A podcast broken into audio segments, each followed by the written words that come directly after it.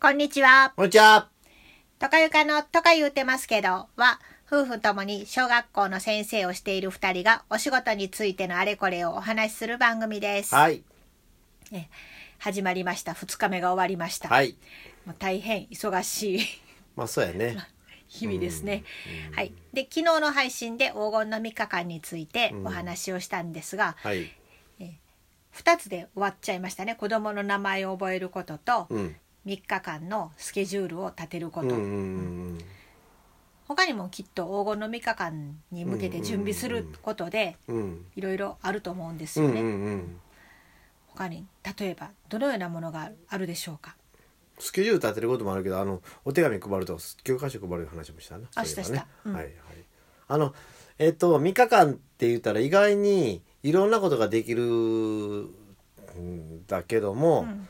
なんていうのかな、係活動を決めたりとか、そういうね。当番的な活動を決めたりとか、んうんそういうクラスの仕組みを作る時間。であったりあ、ーそれから離任式みたいなね、うんうんことがあったりということででちょっとあ子供たちの出会いやからゲームしようかとかちょっと外行ってドッジボールでもしようかとか言ってる間に終わっちゃったりすることがある、あ、そうね。一歩間違えるとね。うんでそれはそれで楽しいんだけども、うん、と子供は家帰って「今日何してきたん?」と言ったら「うんなんか係決めて給食当番決めたな」とかなんかそんなんで終わっちゃってしまうと、まあ、それはそれであの楽しいかもしれないけどよくない長い目で見るとねやっぱり授業を何かやった方がいいということですね。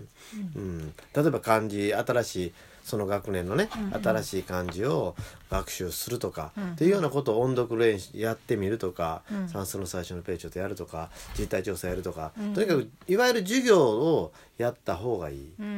んそうすることによって学習の規律を子供に教えることができるでしょ。うん、挙手をする時にはあのまっすぐバスとか名前呼ばれた返事をするとかノートに最初日付を書くとき書くとか定規で線を引くとか、うんうんっていうような本当簡単なことなんだけどそあの漢字の空書きをしたり指書きをしたりするとか、謎解き書きははみ出さないように丁寧に書くとかで簡単なことやけども黄金の3日間であればあるほどああればあるほどというか。えっと、黄金の3日間だからこそ先生の指示も通りやすいし、で先生の言うことを聞いたらちゃんとできるようになるんやということも印象づくし、ほううん、この先生はあこういうふうにして授業してくれるねんなということも、うんやり方がね好意的にね子供は感じる子供が多いというようなこともあるのでやっぱり授業は絶対しないといけない新しいことを学んできたということが家帰って言えないといけないと思いますね。うんあー授業ね。うんまあ、始業式の日も2日目ぐらいも給食がないことが多いのうで、ん、4時間最で初帰のった2り日ね。間は4時間で帰るでしょ。うんで、まあし儀式とかやってるとそんなに時間がないからね。そうやね、ううんんちゃんと意識して入れ込んどかないとあ気がついたらじぎ授業する間なかったわっていうことになっちゃいますね。うん、だからあの45分できなくてもたとえ20分でもねああ半分でも入れて漢字の4年生の漢字空書きしますってやって、で新しい漢字習うよってやってもいいし、うんとにかくそういったことをきちっとあのどっかで位置づけていかないと、う、うんん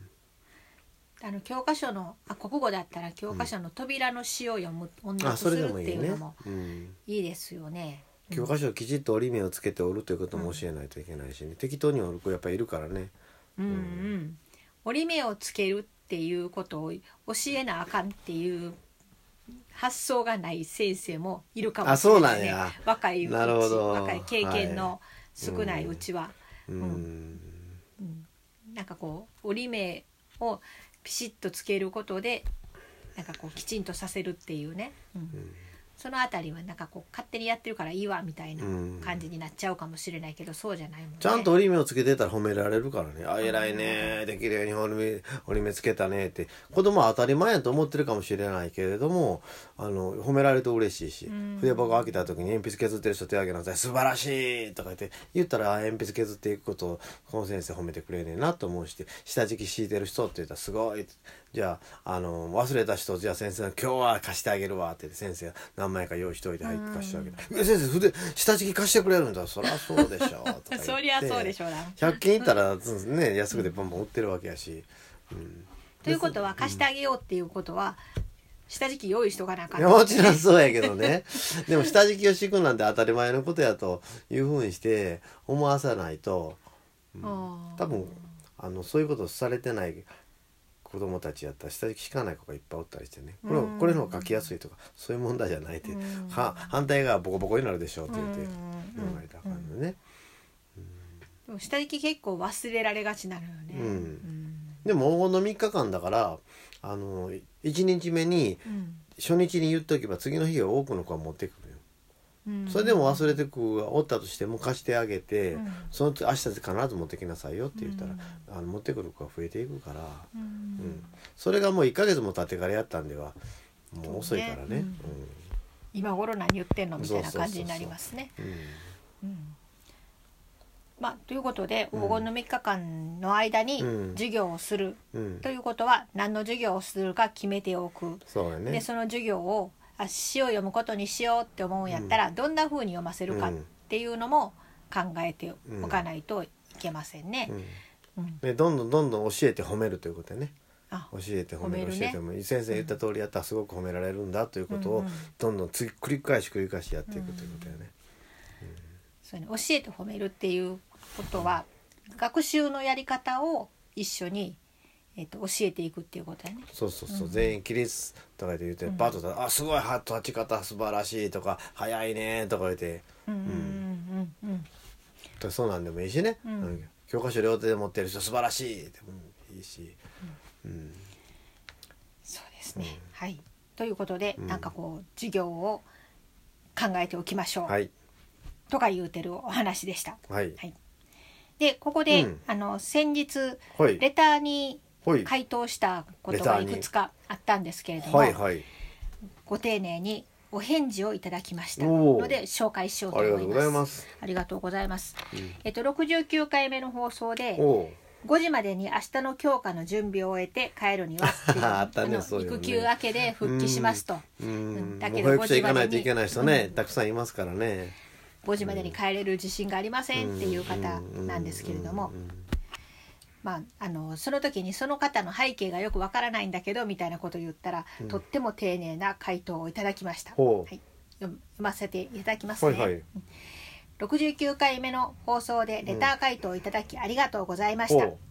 嬉しくて何度も聞いていますえー すごい。嬉しいですね あーありがとうございます。小5から1歳半の5人の子供の母親でおー4月から3年生の担任になりますはい。時短でなくフルで復帰します、おおすごい。保育園は母に頼むつもりでいましたが、自分が迎えに行くと周りに伝え、うん早く帰るんだと強く心に決めて帰りたいと思うしほ自作プリントにかかわらあこだわらず、うん。あるものを使いたいうし、うん教材研究は隙間時間をうまく活用し、うん算数は終わったらすぐ次の時間のページを見たいし真似したいことがたくさんでしたほうほ道徳のセミナーも探して真似することから始めたいです、うん本当に本当にありがとうございまうす、ほう。はい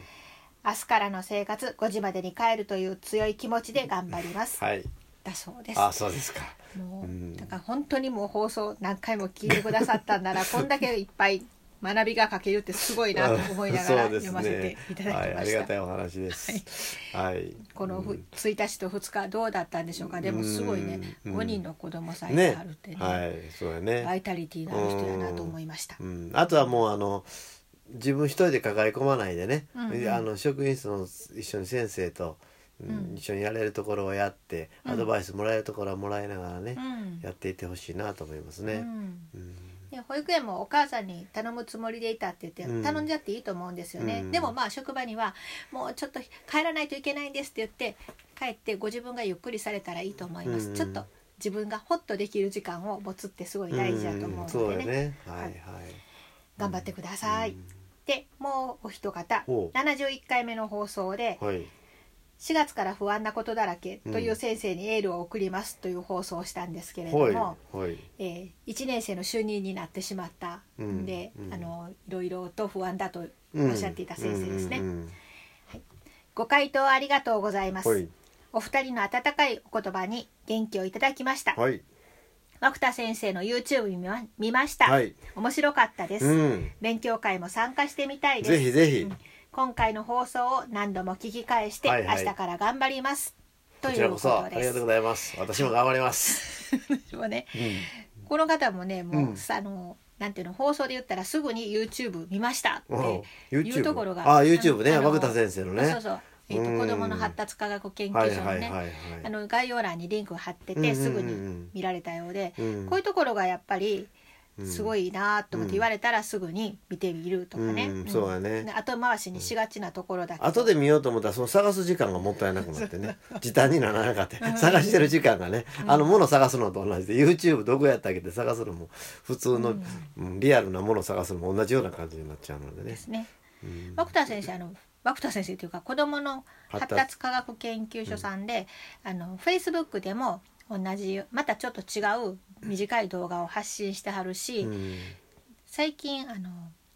またセミナーの案内なんか無料の講座やったかな、うん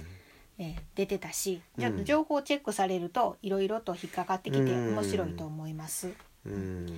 いがえっと涌田先生の話でね我々が普通に考えているのとちょっとち違ったし視点でねアドバイスしてくれるのであーあそういうふうにも見ることができるんやと思っていつも新鮮あーそれ大事ですね、職員室で話をしていると同じ そうそうそう方そ向にしかみんなあうのうん目がいかなかったりするもんね。うんあそういう見方をすればまたちょっと子供って違うねんなって思ったり、うんこれ家庭の背景がすごく重要なんやなとこのこの事例の場合はとか思ったりとうんうかん、いろんなことがありますもうそれは教育を離れて医療ですねって言われることもあるしね、あうん、いろいろやけどもそれはもう我々にはあの気づかなかったことにいつも気づかせてくれる涌田先生の話でね。ーぜひよろしければあのしょ発達障害とかに関わらずうん勉強になると思うので、そうそうよいかっじためらのこととかね、いろんなことをされてます。うん、はいじめのことも結構力入れてうんやってはりますもんね。はいはいということで、はい、えー今度土日はセミナーいっぱい 勉強してそうやね。 はい来週から元気をね、はいセミナーに参加して元気をもらうことが大事やね。あの知識を得ることも大事なんだけども、よしやるぞっていう気持ちになっていくというのかね。うんうんもうそういうこともすごく大事なので。はい、うん、では皆さんはまいたあの、明日の放送でお会いいたしましょう、はいありがとうござあいまりしたがとうございました。さようならさよなら。